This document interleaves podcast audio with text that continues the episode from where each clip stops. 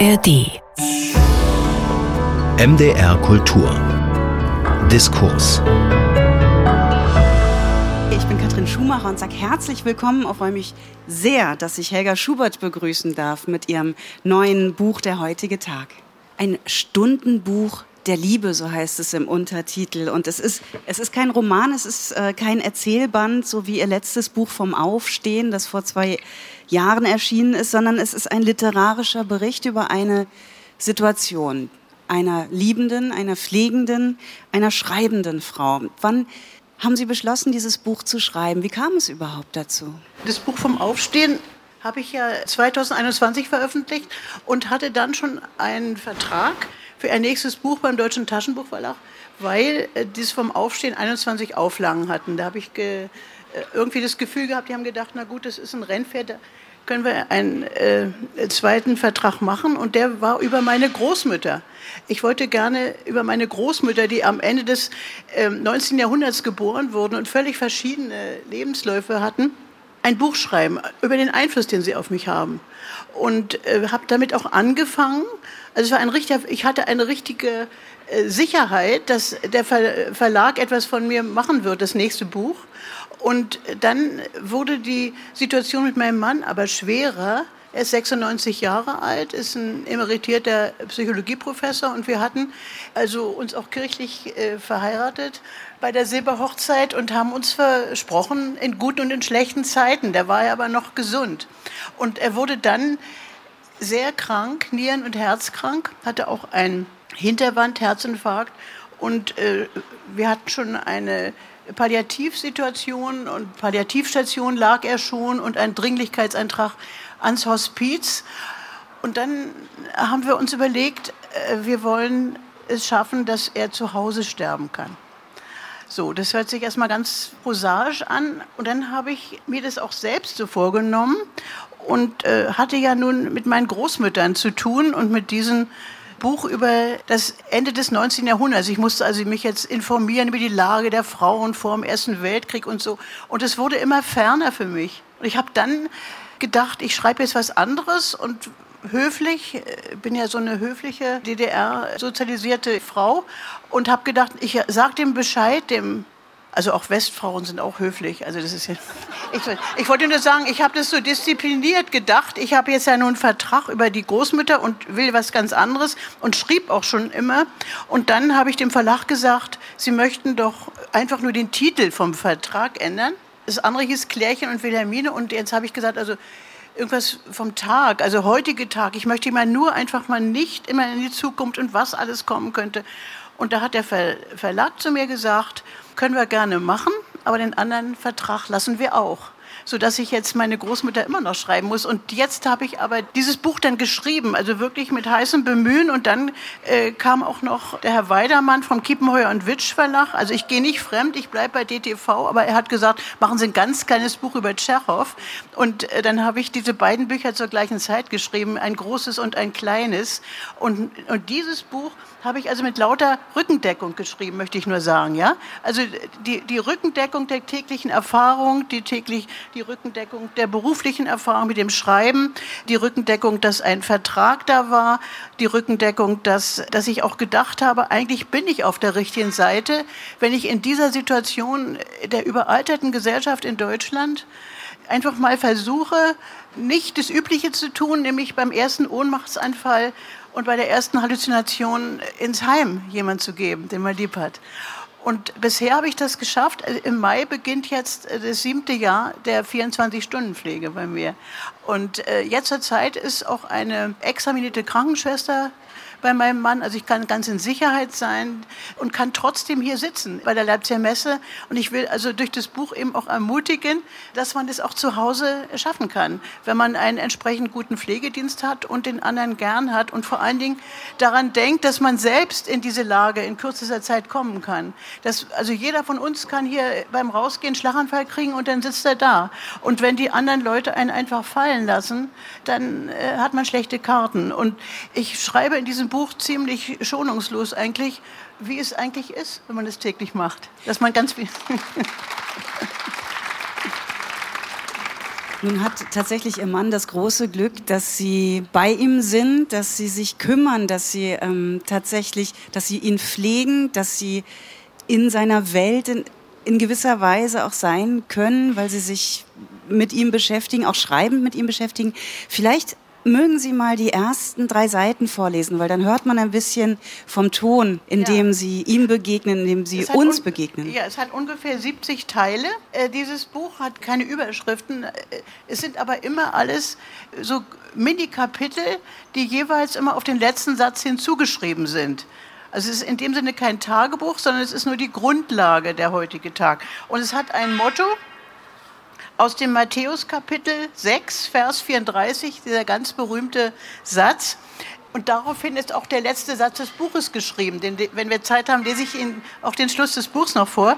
Also das Motto für das gesamte Buch, und darum heißt es auch der heutige Tag, ist aus dem Matthäus Kapitel, darum sorgt nicht für den anderen Morgen, denn der morgende Tag wird für das Seine sorgen. Es ist genug, dass ein jeglicher Tag seine eigene Plage habe. So, und dann geht es los. Es wird erst in einigen Kapiteln später erklärt, warum ich die Hauptfigur Derden nenne. Ich habe also nicht den wirklichen Namen genannt. Derden, ist, das gibt es nicht, habe ich mir ausgedacht. Der, den ich liebe. Derden. Jede Sekunde mit dir ist ein Diamant, sagt Derden zu mir und umarmt mich. Als ich morgens in sein Zimmer und an sein Pflegebett komme. Wir sind seit 58 Jahren zusammen zwei alte Liebesleute. Ist es morgens oder abends? fragt er mich dann. Ich gehe ins Badezimmer, fülle seinen Zahnputzbecher mit warmem Wasser und ein paar Tropfen Zahnputzwasser, spüle sein Gebiss, gehe damit in sein Zimmer, setze mich auf seine Bettkante. Er rückt mühsam etwas zur Seite, damit ich es auf der Matratze weicher habe. Ich gebe ihm den Zahnputzbecher und zum Ausspucken der Mundspülung einen leeren großen Joghurtbecher. Ich schlage sein Deckbett zurück, leere den Bettbeutel des Blasenkatheters, fühle, ob die Winde nass ist. Ich liebe ihn sehr. Ich rolle den Rollstuhl ganz nah an das Pflegebett, ziehe ihn langsam zum Sitzen hoch, bei ihm dreht sich alles. Ich soll noch etwas warten, bis das vorbei ist. Ich bringe ihm seinen flauschigen, dunkelblauen Bademantel, helfe ihm, den rechten Arm in den Ärmel zu stecken, ziehe den Bademantel um seinen Rücken, denn der linke Arm findet sonst nicht den Eingang. Dann stellt ihr die Bremsen am Rollstuhl fest. Das muss zur Routine werden, sonst rollt der Rollstuhl weg, wenn er von der Bettkante umsteigen will. Also bleibe ich nur stehen. Nein, lass mich, sagt er, fass mich nicht an, ich verliere sonst das Gleichgewicht. Dann stützt er sich auf die Lehnen des Rollstuhls, dreht sich in kleinen Schritten und lässt sich ächzend auf das Weichsitzkissen des Rollstuhls nieder. Dann schiebe ich ihn an den Frühstückstisch im Wintergarten, hab vorher für uns alles gedeckt. Dann arrangiert Derden seinen Frühstücksteller, jeden Morgen auf die gleiche Weise, mit einer Avocado, ausgelöffelt wie ein Ei, einer Mandarine, einem geschnittenen gekochten Ei, einem Brot mit salziger Butter und Kräutern und Kaffee mit drei Tabletten Süßstoff und warmer Milch, daneben kalter Tomatensaft und Ginger Ale zu den acht Morgentabletten zum Entwässern, zum regelmäßigen Herzschlag und gegen alle möglichen Entzündungen. An ihrer Stelle würde ich ihrem Mann einfach ein paar Tropfen Morphium mehr geben. Das ist doch kein Leben mehr für ihn, riet mir der Spezialist in der Schlafforschung vor vier Jahren. Er aber ist entschlossen, sich sofort umzubringen, wenn seiner Frau etwas zustoßen und sie daran sterben würde. Ohne sie wäre sein Leben sinnlos. Ich machte ihn auf den Widerspruch aufmerksam, aber für ihn war es kein Widerspruch und nicht vergleichbar. Sie haben so lapidar eigentlich darüber hinweggelesen, aber es ist ja ein zentraler Satz. Ich liebe ihn sehr. Es ist ein Satz, der mitten in diesem Kapitel steht, in dem es um ja Alltäglichkeiten, wirklich den, den täglichen, die tägliche Routine geht. Dieses Buch ist schon auch eine große Liebeserklärung ja. an ihren Mann, so habe ich es gelesen. Ja, ja. War es auch so geschrieben? Ja, es ist so geschrieben, äh, weil ich auch nicht wusste, ob ich so indiskret sein darf und ob ich das alles schreiben darf. Das war schon eine Frage. Und ich habe ihm das vorher auch vorgelesen und habe auch das Buch ihm jetzt vorgelesen und es gibt auch als Hörbuch, das haben wir auch nochmal angestellt. Er muss dann jedes Mal weinen, aber nicht aus Scham, sondern äh, weil er da so, weil er so beschrieben wird. Und äh, ich bekomme sehr viele Post Das Buch ist ja gerade erst Mitte März erschienen und irgendwo steht meine Webadresse. Also ich habe aus der Schweiz eine E-Mail bekommen, die mich sehr gefreut hat. Er hat einfach geschrieben, das ist ja eine buchlange Liebeserklärung. ja, es ist also praktisch eine Wortneuschöpfung. Ja, ja, ich will nicht sagen, dass ich das nur deshalb mache, weil ich ihn liebe, weil ich ja das versprochen habe. Also die Einstellung zu dem, äh, den man pflegt, ändert sich ja, weil ja auch viel an Kommunikation weggeht, was man sein Leben lang gewöhnt ist. Also äh, unser Leben lang, die ganze DDR hindurch, haben wir jeden Morgen über die Politik gesprochen und äh, über die Nachrichten aus dem und dem Sender und alles verglichen. Und das ist jetzt äh, viel schwerer. Er fragt mich jeden Morgen, lebt Putin noch? Dieses Buch, Sie haben, Sie haben gerade gesagt, Sie hatten so quasi zwei, naja, Schutzengel oder zwei Menschen, die Ihnen dabei gestanden haben. Einmal ähm, Ihre Lektorin, die sehr jung ist, ja. und dann Tschechow, ja. der nun sehr alt ist, kann man gar nicht sagen. Und der habe ich nämlich äh, auch ein, hinten drin, äh, das hatte Frau Schumann noch gar nicht, ich danke meiner Lektorin Maria Ebner, die mich, obwohl sie meine Enkelin sein könnte, mit ihrer Klugheit und unerschrockenen Geduld auch bei diesem Buch begleitet hat. Und es Die hat nämlich immer geglaubt, dass ich es schaffe. Ja? Es ist schon jemand von der äh, Verlagsleitung gekommen und sagte, denken Sie daran, am 9. Januar ist Imprimatur. Ja? Und Aber man, man merkt es dem Buch auch an, dass da jemand sehr Junges dabei war, dass da jemand aus dem klassischen Kanon dabei war. Weil ich finde, es ist ein Buch, das nicht nur für Menschen geschrieben ist, die in derselben Situation sind, sondern nee. es ist ein Buch für, für jeden, der sich vielleicht auch einen Vorschlag erhofft äh, darüber, was ein, eine geglückte Liebe sein kann. Eine Was? lange Liebe? Ja, eine lange Liebe ist ja äh, das Ergebnis von, von Erfahrung und von Toleranz. Ja? Äh, wir sind jetzt seit 60 Jahren zusammen und äh, da ist natürlich sehr vieles gewesen, wo wir ganz unterschiedliche Bedürfnisse hatten. Er hat Kinder, ich habe ein Kind, wir haben keine gemeinsamen Kinder, Beruf. Dann fing es mit, bei mir mit dem Schreiben an, bei ihm mit dem Malen und dann hat er immer zu wieder Doktorarbeiten betreut oder Habilarbeiten. Also wir hatten, das war eigentlich im Grunde ein sehr reiches äh, Leben mit sehr vielen verschiedenen Interessen und die schnurren jetzt natürlich sehr zusammen. Es geht jetzt ums Überleben. Das geht wirklich darum, äh, bei wässrigem Atem hole ich den Notarzt oder nicht. Es ist einfach jetzt was ganz anderes. Aber Liebe ist im Grunde genommen ja das Annehmen eines anderen Menschen. Das vollständige Annehmen. Und ich kann nur sagen, dass ich das wirklich im, in einem langen Leben, und ich bin jetzt ja 83 Jahre, dass es äh, sich vergrößert. Dass es eigentlich, da kommt äh, dieses Begehren und dieses ganze, ach, jetzt machen wir mal zusammen einen Riesenspaziergang oder alles, was das normale Leben ausmacht, das ist ja nicht mehr da. Das ist ja, das ist ja nicht, aber es kommt was anderes dazu und es ist was, es ist was ganz Einfaches. Also es wird eigentlich immer einfacher. Es geht um das Annehmen eines anderen Menschen in seiner ganzen Vielfalt, würde ich sagen. Und auch in der Erinnerung. Man ist ja, die Erinnerung ist ja auch da. Es, es wird nicht ja enger, so, es wird nicht enger, sondern es ja. wird einfach, die Basis wird breiter. Es ist nicht so, dass das Leben vorher weg ist, sondern nee, es ist, ist ja, ja immer, immer noch vorhanden. Ja. Allerdings, das, das Kunstschaffen ist nicht mehr da. Für Sie ja, Sie können schreiben, Ihr Mann kann nicht mehr malen. Ja. Ähm, für Sie ist das Schreiben, Sie haben es immer mal gesagt, eine Rettung eine immer gewesen. Rettung, ja. Also es ist eine richtige Rettung. Auch wenn paranoide Gedanken plötzlich da sind oder auch Halluzinationen äh, und so, dann weiß ich immer, er ist es ja. Also das vergesse ich ja nicht, dass er das ist. Und um 8 Uhr kann ich mich hinsetzen und kann das beschreiben. Also es, es war immer, die ganze Zeit habe ich immer geschrieben. Und ich denke mir, manchmal habe ich so ein bisschen hochmütig gedacht, warum gibt äh, derjenige oder diejenige ihren anvertrauten Pflegebedürftigen nur eigentlich ins Heim? Aber dann habe ich gedacht, ich will nicht hochmütig sein, die haben diese Möglichkeit nicht, das dann auch loszuwerden. Und dann habe ich in der e-, Ecke stand dann immer noch Anton Tschechow weil ich ja das Buch gleichzeitig schrieb hat immer gesagt, nicht sentimental werden hier, immer schön kurze Sätze, schön lakonisch, kein Selbstmitleid und so.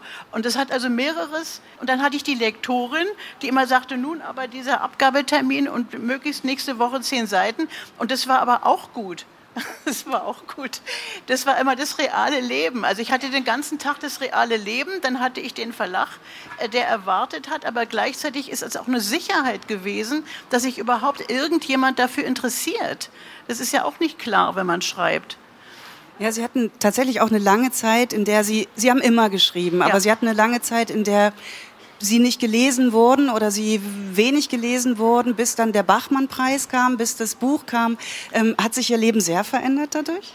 Na, es ist einfach sicherer geworden zu einer Zeit habe ich mir vorgenommen, ich, ich werde alle meine Rechte äh, zurückfordern von allen Verlagen. Ich wollte in keinem Verlag mehr sein, in dem auch Christa Wolf veröffentlicht. Also es, ich habe sehr selbstdestruktive Phasen gehabt in meinem Leben. Und, und dann sind wir ganz und gar nach Nordwestmecklenburg gezogen. Das war dann 2008 und da hat mein Mann eine Galerie aufgemacht. Er hat über 1300 Bilder gemalt. Ich habe dann, wir haben 130 Vernissagen gemacht. Ich habe zu jeder Vernissage eine neue Erzählung geschrieben und so. Ich habe mich eigentlich ganz seiner Arbeit gewidmet und, und weil ich die auch so gut gefunden habe.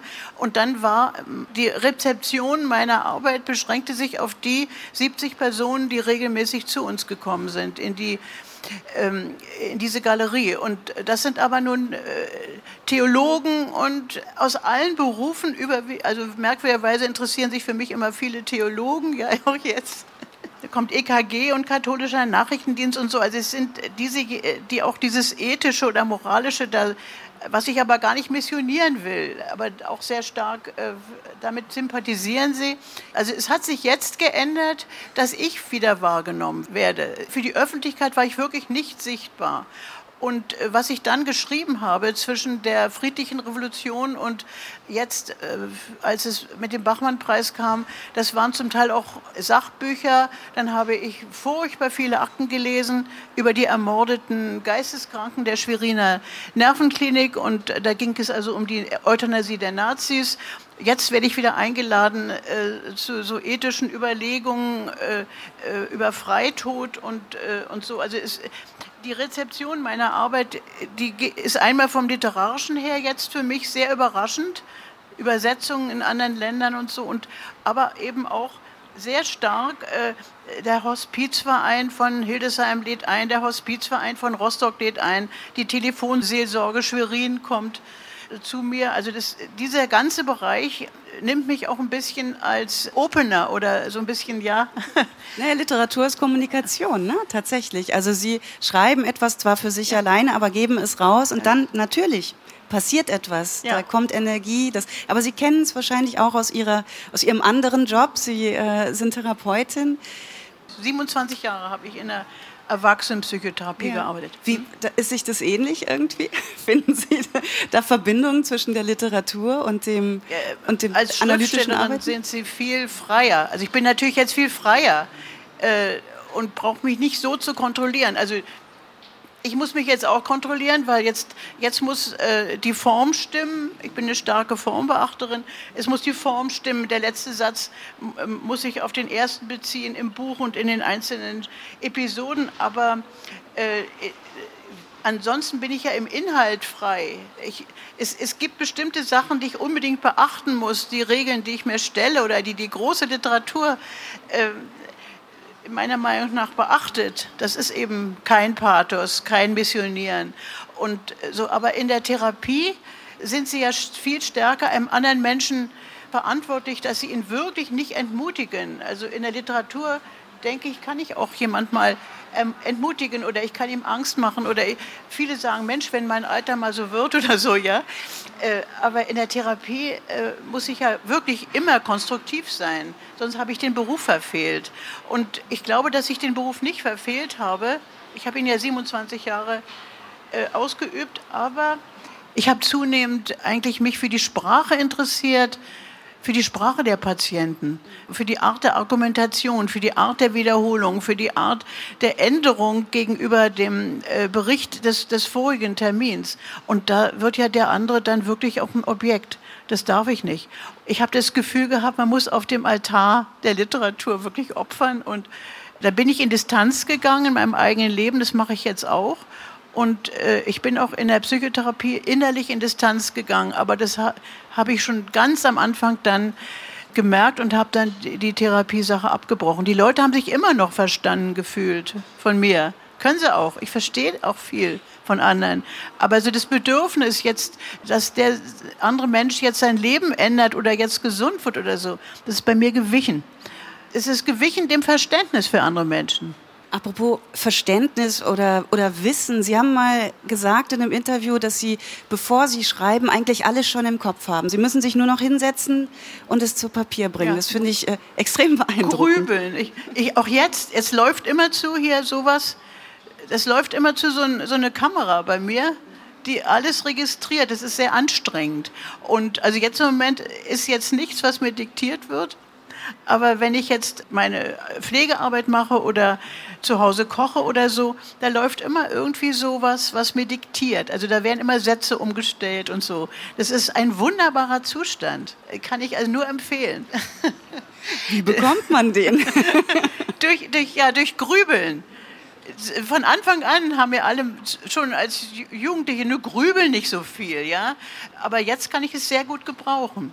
Jetzt wende ich das von allen Seiten und dann sagt irgendjemand, der jetzt gerade bei meinem Teetisch sitzt, äh, sagt irgendwas, denn ich musste unbedingt behalten. Ich kann ja nicht losrennen und das sofort aufschreiben. Also muss ich das von dem Tag behalten und dann kann ich das gebrauchen und dann kann ich mich abends hinsetzen und dann wird es wirklich, also das ist, hier ist meine Zeugin, äh, die Lektorin, dass ich nicht allzu viel dann ändere. Die Sätze sind dann geschrieben, weil sie diktiert wurden am Tag. Frau Schubert, wir haben jetzt noch tatsächlich ein bisschen Zeit. Wir können das Ende noch gelesen von Ihnen hören. Das fände ich also, sehr schön. Gesagt, ich, ich äh, will noch mal sagen, Form, die, die formale Sache ist, es ist also jetzt nicht auf den ersten Satz des, ich lese Ihnen jetzt den Schluss von dem Buch vor. Und in dem Schluss meandert es ganz doll, aber es ist bezogen auf das Motto. Und das Motto lese ich nochmal vor, weil man sonst den Schluss nicht versteht. Darum sorgt nicht für den anderen Morgen, denn der morgende Tag wird für das Seine sorgen. Es ist genug, dass ein jeglicher Tag seine eigene Plage habe. Matthäus Kapitel 6, Vers 34. Und jetzt der Schluss. Alles um mich, das ist Seite 263, alles um mich herum ist still. Wir haben an seinem Bett eine Flasche Birnensaft ausgetrunken und er nahm die Tabletten, wollte nicht zum Armbrot essen, war ruhig und glücklich, ohne Schmerzen. Ich ging zu meinem Arbeitsplatz an den Laptop, den ganzen Tag sehne ich mich nach diesem Zustand, in dem ich in Ruhe schreiben kann. Und ich schilderte, wie es war heute um 8 Uhr morgens, als ich in sein Zimmer kam, dass ich abends abgedunkelt hatte, wie immer, und Guten Morgen sagte und wie er unverändert und gut zugedeckt und wieder angewärmt dalag, nach dem Sturz draußen auf die kalten Steine, mit dem Gesicht zur Zwischenwand, inmitten seiner drei Kopfkissen, wie er nicht antwortete und wie ich dachte, er wird doch nicht tot sein, und die Jalousien hochzog und noch einmal Guten Morgen ganz laut rief, und wie ich erleichtert sein wohliges, kein nervöses Knurren hörte. Über ein halbes Jahrhundert drehte ich nachts und auch morgens meinen Kopf zu ihm und da atmete er. Wenn er nicht geantwortet hätte, schrieb ich, auch nach wiederholtem Rufen nicht, wäre ich nicht näher an sein Bett herangegangen, sondern hätte mich an die Haustür gesetzt und gewartet, bis die Schwester oder der Pfleger vom Pflegedienst kommen würden für die 20 Minuten Körperpflege für ihn am Morgen. Und dann hätte sie oder er vielleicht gar nicht seine Augen schließen müssen, weil er sie nach dem Schlaf nicht mehr geöffnet hätte. Die Schwester würde mich in den Arm nehmen und ich würde nicht weinen, sondern in eine wundersame Entfremdung geraten. Und wenn der Pfleger im Dienst wäre, dann würde er mich ruhig ansehen und fragen, welche Hilfe brauchen Sie jetzt?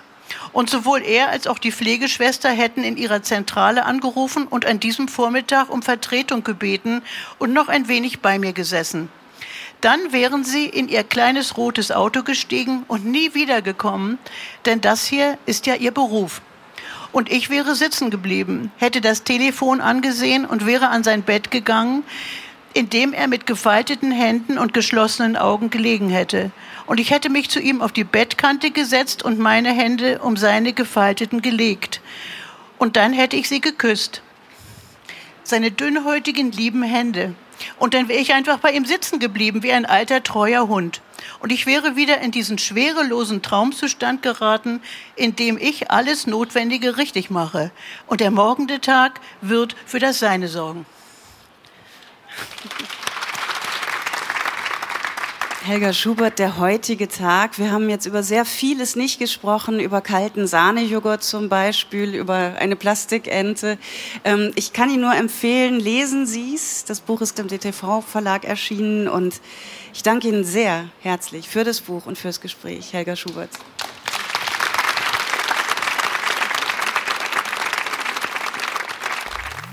MDR Kultur.